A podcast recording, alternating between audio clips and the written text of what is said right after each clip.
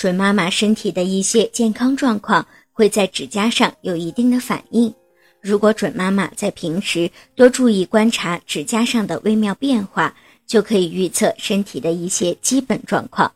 常见的症状有以下几点：一、如果准妈妈的指甲上出现凹痕，表示缺钙可能已经比较严重了，有时还伴随着肌肉痉挛、抽筋、骨头酸痛的现象。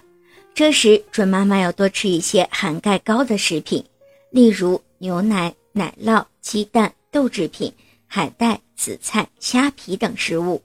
二，如果准妈妈的指甲发黄，也很容易折断，做家务的时候轻轻碰撞一下，指甲就会整片的掉落，那就要警惕，很可能是妊娠期糖尿病的情况了。